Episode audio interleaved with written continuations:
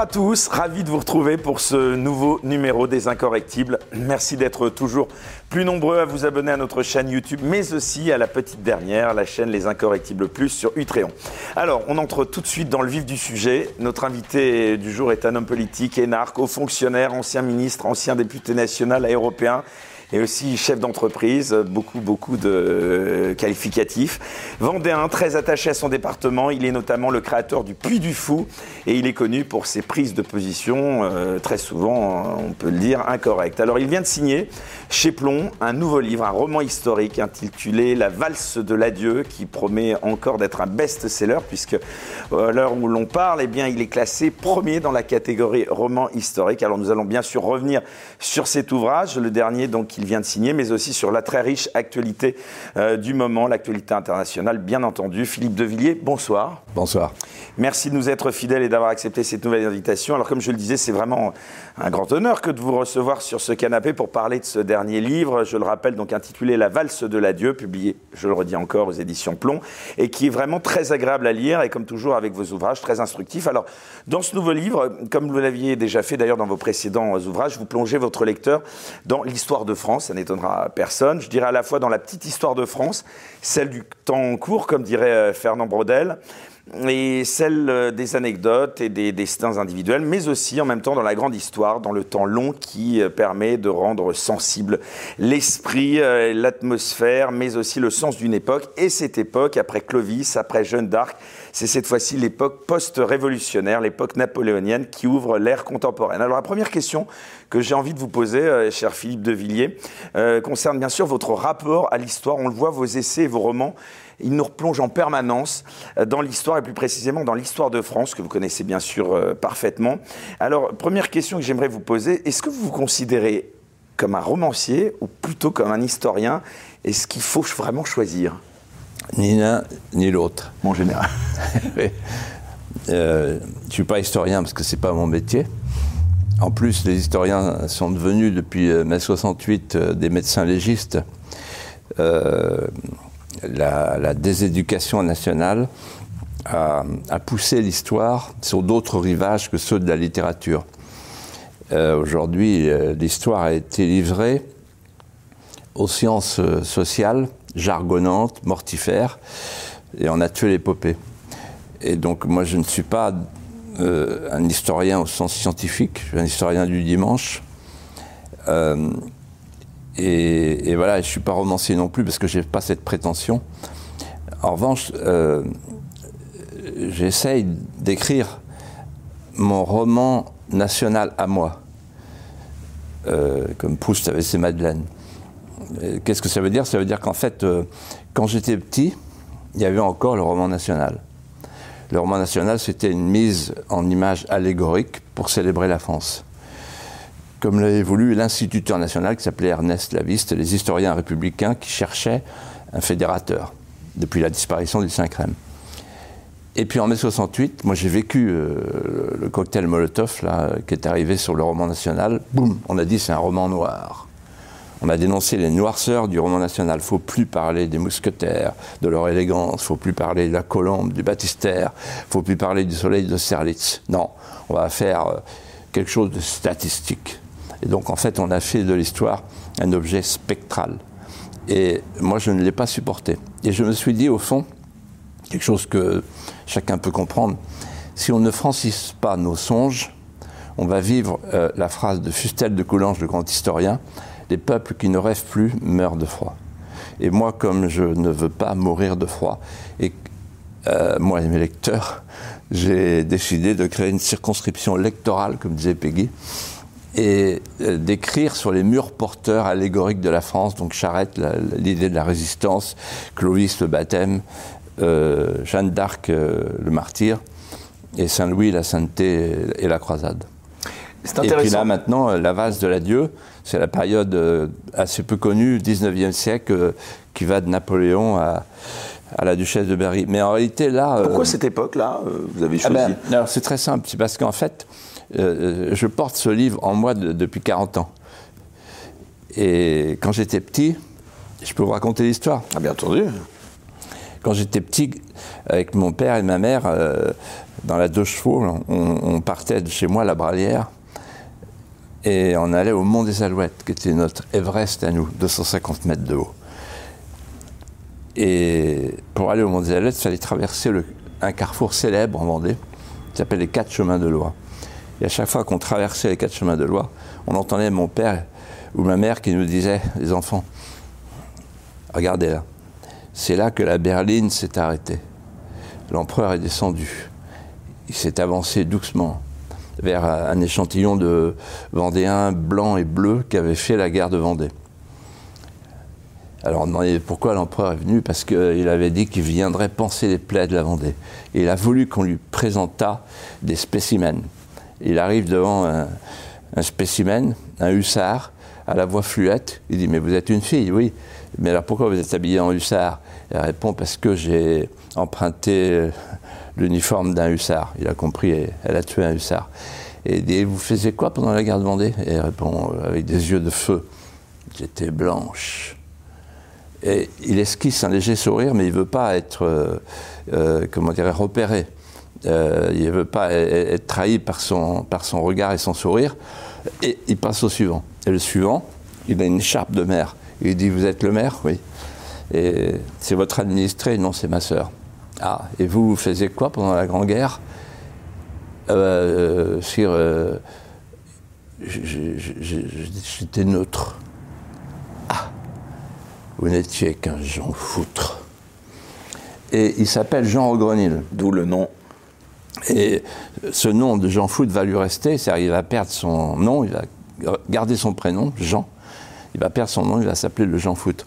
Et là, la tâche d'infamie va le suivre partout, il va perdre sa mairie et il va perdre sa lutherie parce qu'il est luthier. Il a l'oreille absolue. Pendant que vous, Eric, vous, vous écoutez euh, une musique, vous entendez un son. Lui, il en entend 50.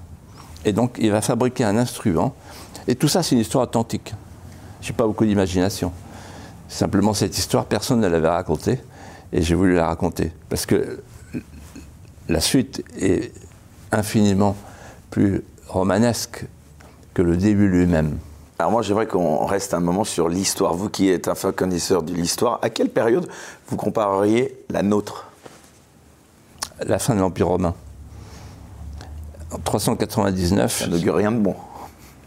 Alors, Synésios de Cyrène, s'adresse à l'empereur de Constantinople et lui dit, quand on confie le limès au barbaricum, le limès c'est la frontière, quand on cesse de s'adresser à nos dieux, les dieux de Rome, quand euh, on ne transmet plus à la jeunesse de Rome la pietas et la fides, qui permettent de tenir la société romaine, l'Empire romain, et le mos maiorum, c'est-à-dire la civilisation romaine, alors c'en est fini de Rome.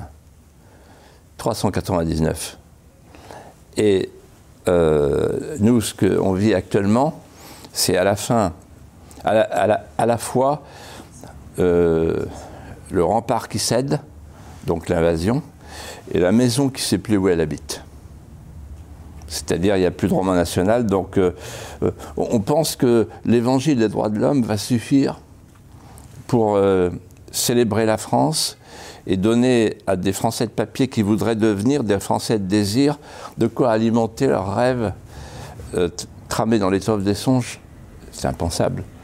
Si on ne refait pas le roman national, si on ne met pas à la portée de nos jeunes Français, nos héros, nos saints, nos bravoures, nos grandeurs sacrificielles, ils iront, ils vont déjà chercher d'autres grandeurs sacrificielles, d'autres bravoures, d'autres gloires, d'autres héros, d'autres saints.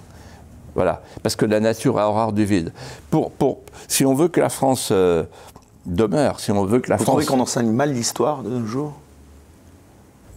On enseigne... Euh, alors, oui, on enseigne mal l'histoire pour une raison simple, c'est que on cède à la statistique, L'histoire, c'est pas la statistique. Euh, l'histoire, c'est l'histoire, elle est faite, elle est faite de chair humaine. Euh, l'histoire, c'est le sang de notre sang, c'est la France, c'est le récit et la légende. Sinon, c'est pas l'histoire. Mais certains vous diraient c'est les époques glorieuses et les époques moins glorieuses également. Oui, non, mais c'est pas ça la question. Euh, euh, l'histoire de France, c'est des époques glorieuses, des époques moins glorieuses, vous avez tout à fait raison. Mais il faut une chronologie. Parce que euh, moi, j'entends des jeunes, là, quand ils viennent assister à mes conférences, qui me disent après, mais alors Louis XIV par rapport à Saint-Louis, c'est avant ou après? Sans compter que certains confondent Jeanne d'Arc et Jeanne Longo, ou qui demandent si Anctil a été un roi ou un coureur cycliste. Donc en fait, euh, on est dans une époque d'ignardise caractérisée. C'est dramatique ce qui se passe. On n'enseigne plus l'histoire. C'est-à-dire qu'on est dans, toute l'histoire de l'humanité, avec les Incas à la fin et les Amérindiens, euh, peut-être la fin de l'Égypte aussi, euh, un des peuples rares qui a derrière lui un chef-d'œuvre et qui ne le transmet pas. C'est incroyable. Pourquoi les Français sont, selon vous, si durs avec leur propre histoire? Si durs? Oui, pas du tout, parce qu'ils ne la connaissent pas. D'abord, on leur a dit que l'histoire commence en 1789. Donc ça fait deux siècles, c'est un peu court, jeune homme. bon, et puis, et puis donc eux-mêmes, ils vont chercher euh, l'histoire. Mais euh, la soif d'histoire de France, elle est immense. Euh, il y a un critère, Regardez le succès de Franck Ferrand, de Stéphane Bern et de tous les grands historiens, Michel de Légère, Christian Petit-Fils, etc. C'est des succès de librairie énormes. Et de télévision. Donc, y a, ce, sont des âmes en manque, des âmes appelantes, suppliantes, et qui disent, Eric, qui disent ceci rendez-nous nos racines. C'est, les gens cherchent la source vive. Ils cherchent le sacré, ils cherchent le sacré d'incarnation. Et, quand, on me dit, vous allez peut-être me le dire, oui, mais attention, vous confondez souvent l'histoire et la légende, etc., parce que les Trois Mousquetaires, Dumas, Victor Hugo, euh, voisine avec Michelet, etc. Ah oui, oui. Et alors? Euh, Je crois que c'est Cocteau qui disait, l'histoire c'est du faux qui s'incarne, et la légende c'est du vrai qui se déforme. Donc, euh, et Saint-Ignon disait très bien, si vous considérez que la légende est plus belle que l'histoire, alors imprimez la légende. Qu'est-ce que vous pensez du nouveau ministre de l'Éducation nationale, Papendai Je ne le connais pas, donc je ne peux pas juger. Euh, simplement, euh, je connais son parcours. Et le choix qu'a fait Emmanuel Macron est un choix lourd de sens l'éducation nationale s'est effondrée sur elle-même.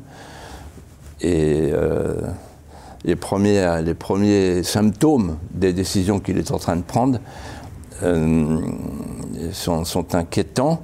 Je vais vous dire ce qui m'inquiète à, l'école, c'est l'offensive que personne ne voit, l'offensive des réseaux sociaux avec la tenaille wokiste et la tenaille islamiste.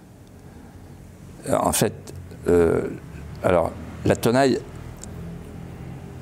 wokiste, l'offensive wokiste, c'est l'idée de soumettre l'homme blanc, occidental, hétérosexuel, forcément sexiste, raciste et colonialiste. Bon, vous êtes bon comme la romaine. Euh, par rapport aux racisés. Donc l'homme. Et puis alors il y a l'offensive islamiste, la femme, soumission de la femme. Euh, on, prend possession de son corps et on la voile. Cette tenaille-là, euh, avec les deux branches, avec les deux offensives, elle vient d'entrer à l'école. Et comment on peut, par exemple, accepter euh, des associations comme le LGBT, etc., des associations antiracistes, etc., des associations politisées et idéologiques à l'école? L'école doit être un sanctuaire. Et à l'école, on doit euh, respecter le magistère. Quand moi j'étais jeune, je me souviens d'un des professeurs qui disait le cours magistral ne peut exister que s'il est magistral.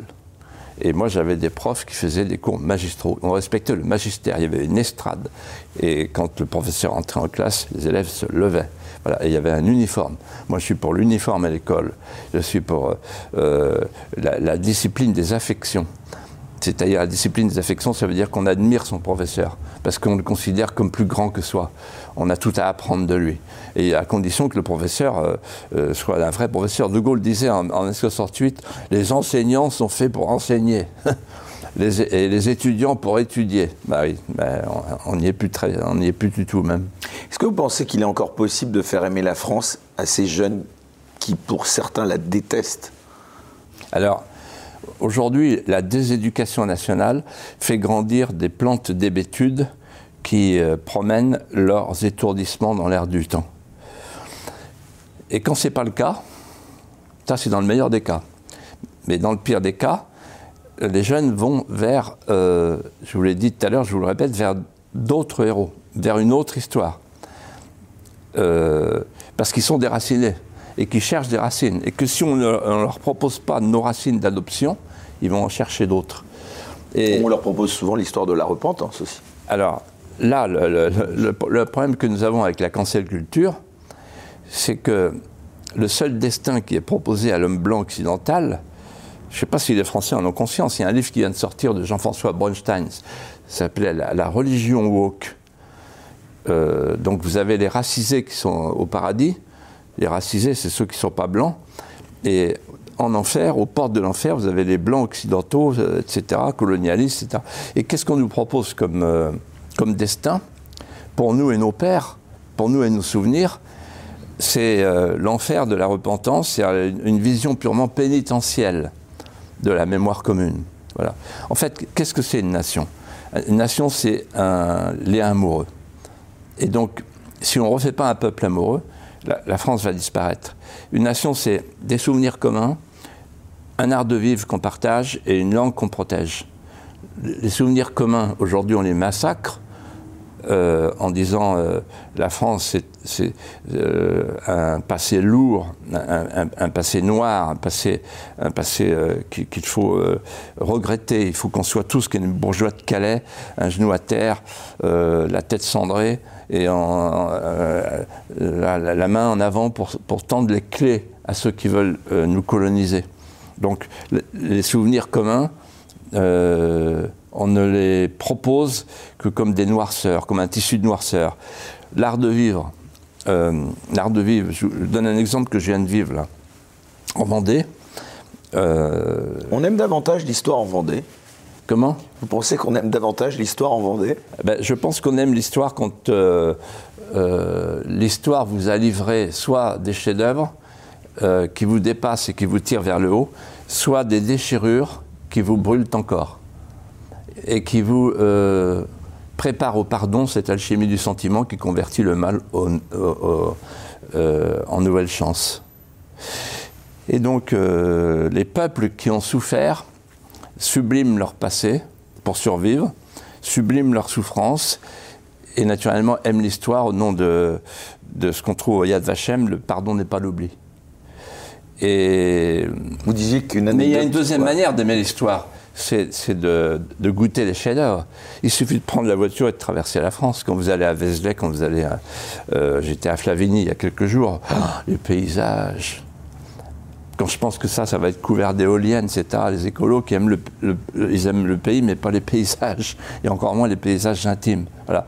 Et je termine, les trois éléments constitutifs de la nation, donc la mémoire commune, on vit un véritable mémoricide.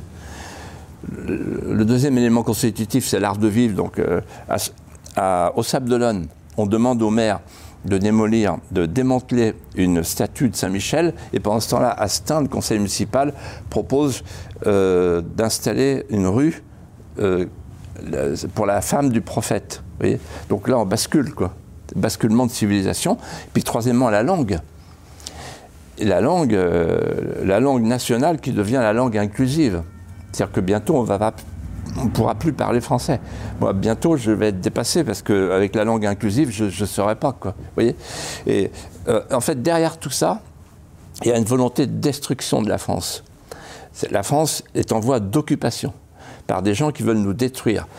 Et euh, je, voudrais dire, c'est la première fois que je dis ça, mais parce que vraiment, plus je réfléchis, plus je me dis qu'on n'a pas trouvé la bonne formulation. En fait, il y a deux assaillants Francocide, c'était celle d'Éric Zemmour. Comment? Francocide Oui, euh, on peut dire ça, évidemment. Oui. Mais la cause, c'est quoi?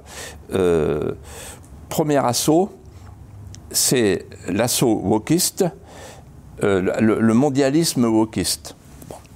Ce mondialisme wokiste, passant par l'hédonisme, veut, détruire tous nos tissus conjonctifs. Euh, au nom du combat contre les blancs hétérosexuels.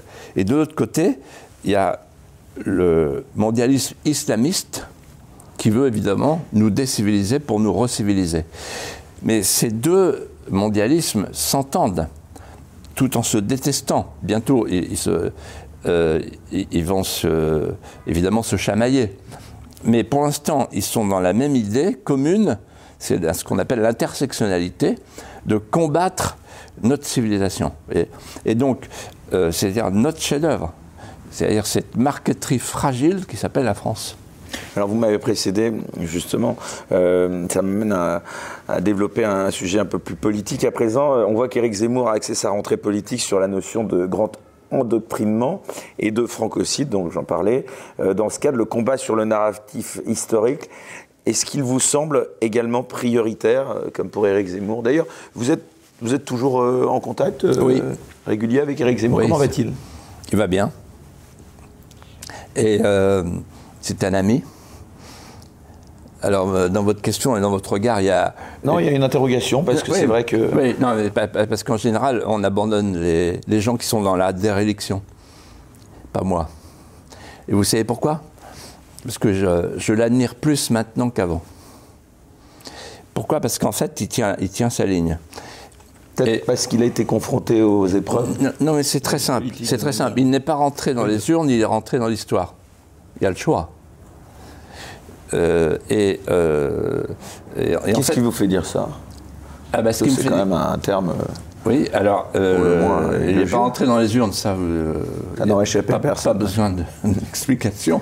pas rentré à l'Assemblée non plus. Il est, oui, il est, rentré dans l'histoire. Vous savez, il y a tant de gens qui sont rentrés à l'Assemblée et qu'on a oublié. Hein. Bon. Alors, lui, il est rentré dans l'histoire. Pourquoi? Parce que il est le premier à avoir dit publiquement sans reculer, euh, ce que disaient Pierre Chaunu, Fernand Braudel, François Furet, moi je les ai entendus hein, le dire à moi, Jacques Dupaquet, le grand démographe, l'histoire c'est la démographie. Et il a osé dire, on est en voie d'être remplacé. La population. Donc on peut parler de francocide comme il en parle, oui. selon vous? Alors, sur le francocide, euh, c'est intéressant ce qu'il dit. Il dit, voilà, quand un homme tue une femme, euh, il peut arriver que ce soit un fait divers, c'est-à-dire une passion amoureuse. Euh, l'amour porte l'orage. Mais à ce moment-là, on appelle ça un féminicide. Mais, et quand euh, un malfrat, qui n'a rien à faire chez nous, en situation irrégulière, tire sur un policier et le tue, euh, on dit c'est un fait de société. Et lui, il dit, euh, moi j'appelle ça un francocide, ça me paraît assez cohérent. Voilà. Et donc, le grand emplacement, euh, il se fait sous nos yeux, il suffit d'aller dans la rue. Le grand, emplacement, vous pensez que c'est un plan décidé par des gens ou que c'est un phénomène naturel? Alors, je pense que c'est les deux. C'est que quand vous abolissez votre frontière, faire l'Europe, les gens viennent de partout, c'est la nature rare du vide, c'est naturel. Et ensuite, il se trouve que nos hommes politiques et la Commission de Bruxelles. La, Mais quel intérêt alors à, promouvoir ce type de bouleversement? Ah, c'est très intéressant votre question. Je me suis souvent posé cette question, et longtemps posé cette question avec Jamie Goldsmith à l'époque, en 1994, le grand chef d'entreprise, et qui m'avait dit le patronat veut euh, euh, faire baisser les coûts. Il y a deux manières de faire baisser les coûts dans les entreprises. Soit on délocalise, d'où le traité de Marrakech qui accompagne le traité de Maastricht, il y a 30 ans. On délocalise donc pour pouvoir exploiter plus facilement des gens, les enfants indiens qui fabriquent nos pulls verts. Deuxième solution, on fait venir une main-d'œuvre euh, moins chère pour casser les coûts. Et euh, la deuxième solution, elle est explicitement prônée par la Commission de Bruxelles. Explicitement. C'est-à-dire que d'un côté, on stérilise la population euh, européenne par toutes sortes de moyens que vous connaissez, que je ne vais pas rappeler, euh, avec un véritable chassé-croisé. Avortement de masse, immigration de masse. Et cette immigration, c'est l'armée de réserve dont aurait parlé Marx, pour reprendre son expression, l'armée de réserve d'un capitalisme euh, sans entrailles, capitalisme mondialisé, euh, pour lequel l'échange se fait surtout, y compris les marchandises humaines. Le, divin marché. Et donc la Commission de Bruxelles, euh, elle, elle, dit de manière très explicite que le changement de population est à l'ordre du jour. Il est à l'ordre du jour parce que c'est la seule manière d'assurer la création de valeur ajoutée. Et quand la Commission de Bruxelles se sert du Grand Prix de l'enseignement, il y a quelques jours, pour voiler une fillette, on comprend, vous comprenez, que là, derrière, il y a oui, vous, faites allusion à, cette, euh, cette, affichette devant euh, des tambours d'une jeune fille, euh, d'une petite fille voilée, avec des manches même très longues, et, voilà. et ça vous avait choqué, oui ça m'a choqué et surtout, ça m'a interpellé. Je me dis pourquoi ils font ça? Il y a un plan derrière. Vous parlez de plan. Il y a un plan derrière, il y a un programme. C'est au moment où les femmes iraniennes protestent. Vous vous rendez compte Le chassé croisé. Chez nous, le voile est considéré par la Commission de Bruxelles, par la mère fouettarde, von der Leyen, comme euh, un instrument de liberté de diversité, d'émancipation. Alors qu'au même moment, les femmes iraniennes sont prêtes à mourir parce qu'elles considèrent le voile comme un instrument de soumission, dépossession d'elles-mêmes et de leur corps. Donc, dans quel monde vit l'Europe aujourd'hui Je pense que cette Europe-là, l'Europe de Maastricht, c'est une Europe sans âme, une Europe sans corps, une Europe sans racines une Europe idéologique, une Europe orpheline, et qui veut en plus mater l'autre Europe, l'Europe charnelle, des Hongrois, des Polonais, et maintenant des Italiens et des Suédois. Et bientôt des Français. Pour faire écho à, ce qu'on abordait en début d'entretien, ce sera quoi, selon vous, la responsabilité d'Emmanuel Macron devant l'histoire avec un grand H? Ben, Il suffit de voir ce qu'il vient de faire, là. Depuis le début de son second quinquennat, il blesse la France. C'est un mondialiste, hédoniste, européiste, multiculturaliste. C'est sa culture. Je connais bien, hein, euh, pour l'avoir fréquenté. Ça avait plutôt bien commencé entre vous Oui, ça avait plutôt bien commencé. Et euh, oui, euh, et, puis, et puis en fait, on le découvre petit à petit. Alors, quand je dis il blesse la France, je, je, je le démontre. Il blesse la nation quand il dit, par exemple, on va repeupler la France, le dernier qu'il a fait, c'est Ceausescu. On va repeupler les campagnes. C'est ce qu'a fait Ceausescu. On transporte les villes à la campagne. Donc en fait, on, instaure des quartiers euh, de la diversité. Donc euh, on installe le communautarisme dans les campagnes, là où il y a encore la paix sociale et encore une société de voisinage à peu près homogène. Bon, euh, c'est totalitaire comme procédé. Il blesse l'État quand il supprime le corps préfectoral qui tient la souveraineté interne et le corps diplomatique qui tient la souveraineté externe. Et il blesse euh, la société en proposant quoi? L'euthanasie. C'est-à-dire l'abolition du tu ne tueras pas, du décalogue et du serment d'Hippocrate.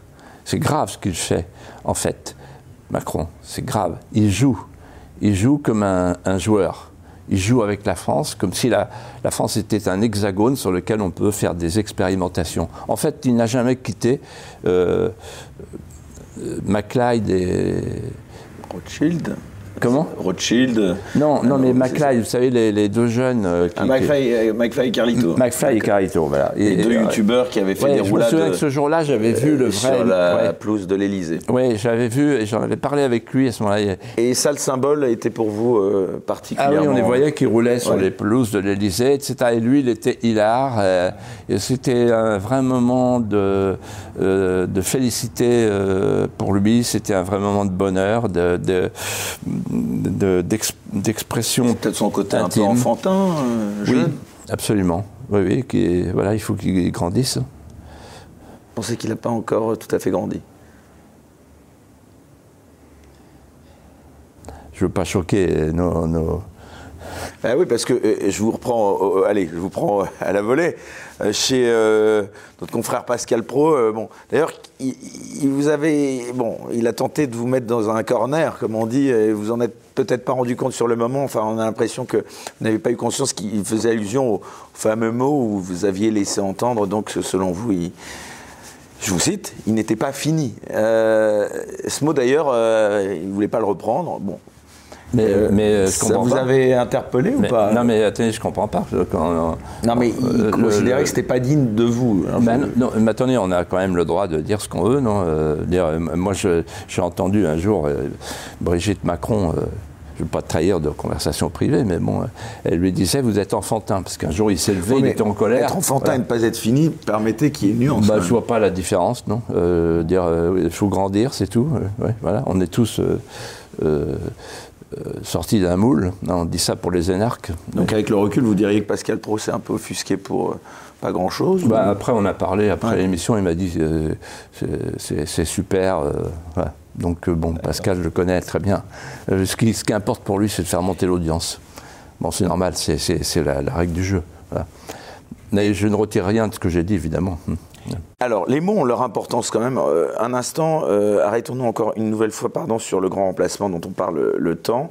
Euh, est-ce que, quand même, pour qu'on comprenne bien, ça veut dire qu'il faut, entre guillemets, si je vous comprends bien, ou si je comprends bien Eric Zemmour, libérer la France d'un occupant? Et qui sont ces occupants, pour qu'on comprenne bien, Philippe de Vigny?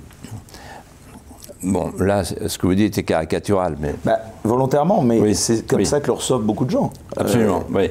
Alors, eh ben, c'est pas comme ça que le problème se pose. Le problème se pose de la manière suivante. La France, pour euh, toute une partie de la misère du globe, c'est un Eldorado. On vient en France, on est soigné gratuitement, on a des prestations sans rien faire. Euh, vous vous rendez compte que sur 17, 14 millions de retraités, il y en a un sur deux, c'est la Cour des comptes qui dit ça. Dimitri Pavlenko a rappelé ça sur euh, CNews récemment. 7 millions euh, sont nés à l'étranger. Bon, donc, si vous voulez, on ne peut pas continuer à ouvrir les portières, les fenêtres.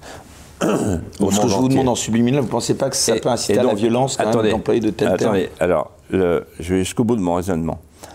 Donc la France n'a plus de, frontières et, la France euh, donne droit, euh, euh, en faisant la confusion entre les étrangers et les nationaux, au monde entier à toutes les prestations. Donc ça ne dure qu'un temps. Et je pense que ce temps est révolu. Maintenant, on n'a plus d'argent. On n'a plus d'argent. Il faut voir la situation dans laquelle se trouve le pays. 3 000 milliards de dettes, des prélèvements à 44% on est en faillite. On est en faillite. Bon, il y a un Premier ministre qui l'avait dit récemment, enfin il y a quelques années, maintenant c'est le cas. Alors, se greffe sur le problème. L'allusion à Stéphane Sophillon. Oui. il y a, se greffe sur ce, sur ce problème euh, d'une surpopulation extérieure qui vient chercher chez nous des avantages euh, qu'on ne peut plus payer, au détriment des nationaux qui euh, sont souvent chômeurs ou miséreux eux-mêmes, se greffe là-dessus un autre problème qui est un problème de civilisation. Et donc le grand remplacement, ça veut dire un changement de population, parce que nous, chez nous, on fait plus d'enfants et les enfants arrivent de l'extérieur et donc vont nous remplacer. Ça se voit à l'œil nu, hein. vous pouvez sortir dehors, on peut sortir, vous allez voir. Euh, mais quand vous dites de l'extérieur, vous parlez de quel extérieur? Alors de l'extérieur, euh, là par exemple, la Première ministre s'est allée avec 16 ministres en Algérie, sans doute pour euh, faire un échange entre le gaz et les visas. Voilà. Donc tout, l'extérieur, toute, la misère du monde, ça vient de partout, hein. ça vient d'Afghanistan, ça vient de, partout. Tout le monde se donne le mot, il y a des passeurs, tout ça c'est organisé. Bon. Donc à un moment donné, on ne peut plus, on est pris que ça. Bon. Mais il y a plus grave que ça. Oui, mais comme vous le disiez, il n'y a, plus de naissance. Euh, et comme le disait Emmanuel Macron, euh, bah, il y a une désertification aussi des campagnes. Alors ça doit en plus, euh, encore plus vous, vous, interpeller, vous toucher. son projet de répartir les immigrés dans toute la France, c'est une idée dont vous pensez quoi? Ah ben, Je vous dis, la dernière fois que ça a été fait, c'est chez Ceausescu en Roumanie. c'est totalitaire. C'est de la trahison, selon vous? Vous irez jusque-là? Alors, euh, oui, c'est la trahison de la France, de la, France profonde, de la France qui veut survivre. Je, pense que euh, nos élites sont des élites mondialisées hors sol. Et euh, pour lesquelles... Pourquoi ils défendent une telle proposition ben, Parce que parce que c'est la marchandisation du désir, parce que c'est l'hédonisme, parce que c'est le mondialisme, et que ce qui compte, euh, c'est de, de, faire de la France un exemple de multiculturalisme, etc. Mais j'ai parlé de démographie, mais aussi de civilisation. C'est-à-dire qu'en fait, qu'est-ce qui est en train de se passer en ce moment euh, On va devenir des dhimmis. Parce que s'installe chez nous euh, une population musulmane qui veut pratiquer sa foi, qui veut garder sa civilisation, qui pourrait le leur reprocher euh, Moi qui suis euh, chrétien, euh, je tiens à mes églises. Bon, et si j'étais en Arabie Saoudite, j'essaierais de faire en sorte qu'on puisse construire une église. Bon, là-bas, c'est pas le cas, on n'a pas le droit. Bon, mais eux, ils ont, ils ont le Coran, ils ont une religion. Bon, ils viennent chez nous. Et vous êtes pour qu'on n'interdisent de construire euh, non, alors, des lieux de culte moi, je suis pour, pour, qu'on arrête, euh, pour qu'on, d'abord qu'on garotte l'hémorragie, qu'on arrête, qu'on rétablisse le limès, qu'on rétablisse la frontière, et qu'ensuite euh, on remette en ordre la maison. Le rempart, la maison. Et pour remettre en ordre la maison, il faut évidemment garder notre civilisation, prôner notre civilisation, faire rayonner notre civilisation, et faire en sorte que les petits Français de papier qui sont chez nous, les Français qui ne repartiront pas. attendez, attendez, non, non, il y a des Français, de, euh, si vous voulez, bon, il y, a, des Français qui sont nés de familles françaises, de vieilles familles françaises, etc. Euh, on leur donne plus rien, on leur donne plus rien à aimer. Il faut leur donner la France à aimer. Mais il y a aussi des petits Français de papier qui, veulent, qui voudraient devenir des Français de désir, qui pourraient devenir des Français de désir. Moi, j'en connais, connais plein qui ont lu mes livres et en lisant mon livre, qui m'ont écrit en disant Ah, mais je ne savais pas tout ça, c'est merveilleux. Vous voyez? Et donc, euh, plutôt que d'être tentés d'aller vers leur pays d'origine, euh, vers leurs racines d'origine, euh, outre-Méditerranée, ils sont tentés tout à coup de dire mais c'est extraordinaire cette histoire, c'est fabuleux, les mousquetaires, c'est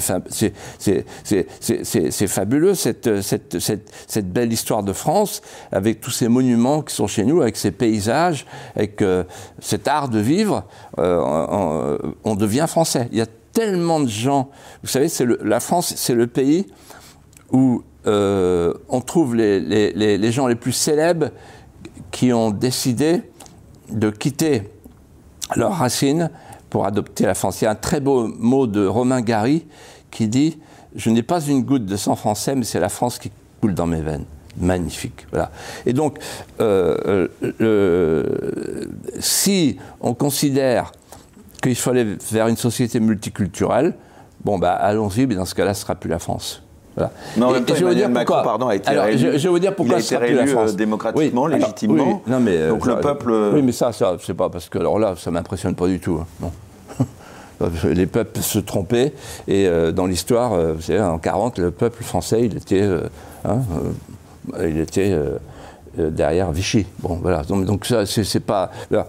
Hélas, hélas, on, on Vous n'irez pas, vous irez jusqu'à comparer. Euh, Vichy non, non, non, mais dans l'histoire, les erreurs euh, qui ont été faites. regardez ce qui s'est passé en 14, etc. Enfin, les erreurs sont lourdes. Bon, et le peuple, il a fait la révolution. Bon. Vous croyez qu'une révolte est possible de ce peuple qui, on pourrait quand même le dire, semble plutôt accepter une sorte de servitude volontaire enfin? Oui. Ça devrait vous surprendre, ça, quand même. Là, là, par exemple, euh, ce qu'on vient de vivre, c'est incroyable. Ce qu'on est en train de vivre, c'est incroyable. Euh, je pense que vous allez y être sensible, ce que je vais vous dire. Moi, j'étais euh, secrétaire d'État à la culture en 86.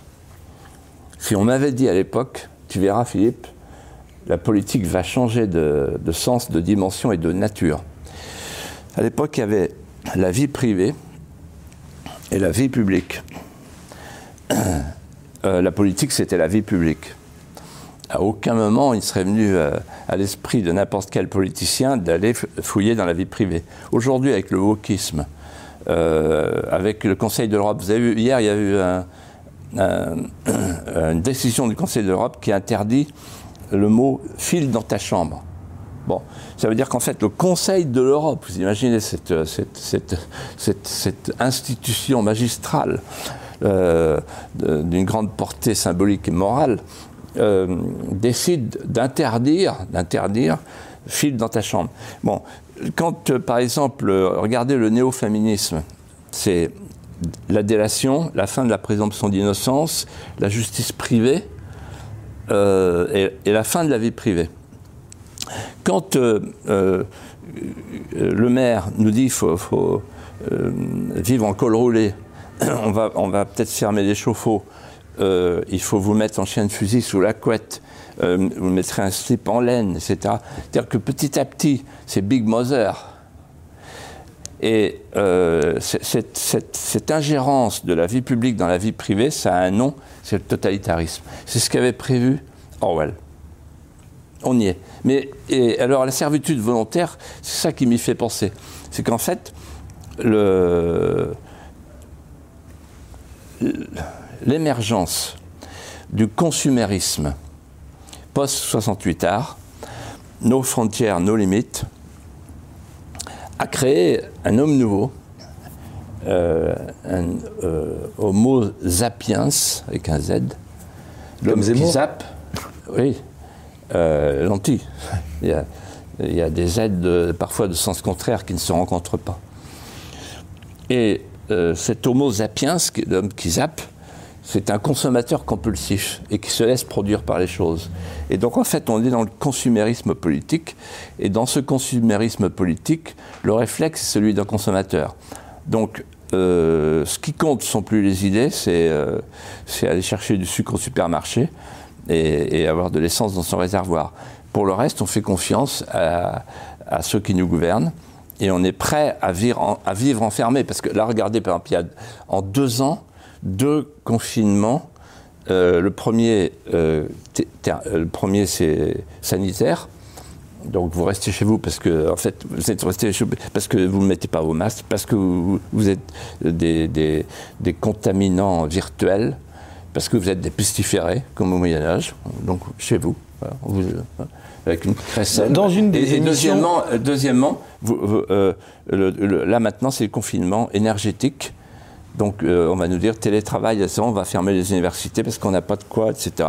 Tout ça parce qu'on a, on a envoyé des sanctions en Ukraine et, qui, nous, qui nous retombent dessus et, parce qu'on n'a pas su euh, euh, maintenir la, politique euh, du général de Gaulle sur le nucléaire.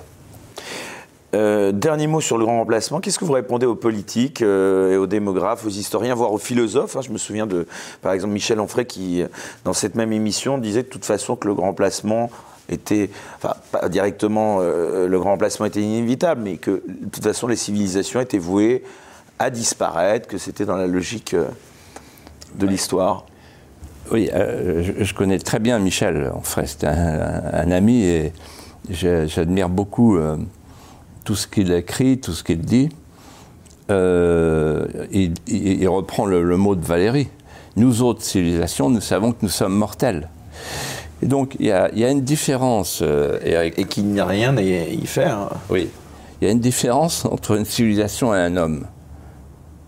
C'est que l'homme, quand il meurt, se décompose après sa mort, alors qu'une civilisation, elle se décompose avant sa mort. C'est le cas. Et ce combat que vous menez avec euh, Éric Zemmour, d'ailleurs, à vos côtés, euh, euh, vous pensez qu'il est encore gagnable, selon vous? Alors, d'abord, il n'y a pas que Éric. Le terme reconquête, c'est lui qui l'a mis au, non, mais bien sûr. milieu du jeu. mais il y, a derrière lui énormément de Français Est-ce qu'il est toujours alors c'est intéressant ce que vous dites là, parce qu'on a l'impression qu'il y a beaucoup de gens qui l'ont lâché. Euh, vous le disiez tout à l'heure, euh, vous, lui êtes, vous lui êtes resté fidèle. attendez, alors, je vais vous répondre.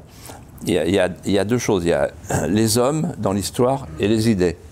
Par exemple, moi j'ai quitté la vie publique. Là, vous dites tout à l'heure, homme, politique, je, suis plus. Mais finalement, n'êtes-vous pas encore plus, on va dire, là où vous êtes aujourd'hui, plus à l'oreille des, des, puissants, en tout cas de ceux qui nous, qui nous gouvernent, parce que finalement, on n'a jamais autant parlé de vous, on ne vous a jamais autant lu.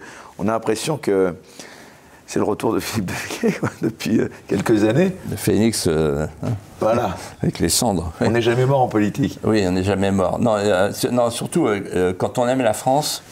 Enfin, là, Eric Zemmour, il y a quand même 89 députés RN à l'Assemblée oui, nationale. Absolument, Mais c'est pour ça. que... C'est ce que je voulais vous dire, c'est qu'en réalité. Euh, regardez, pas trompé de cheval, honnêtement. Regardez ce qui s'est passé en Italie et euh, le Giorgia Meloni en Italie. Avec... Giorgia Meloni, regardez ce qui se passe en Suède, C'est-à-dire qu'il y, a, un, phénomène de, rejet des élites. Il y a euh, l'aspiration à l'identité, à la souveraineté, la fin de la marchandisation systématique et sauvage, etc. Euh, la fin qui, finalement produit la fin de la classe moyenne, la, fin de l'industrie, tout ça, etc.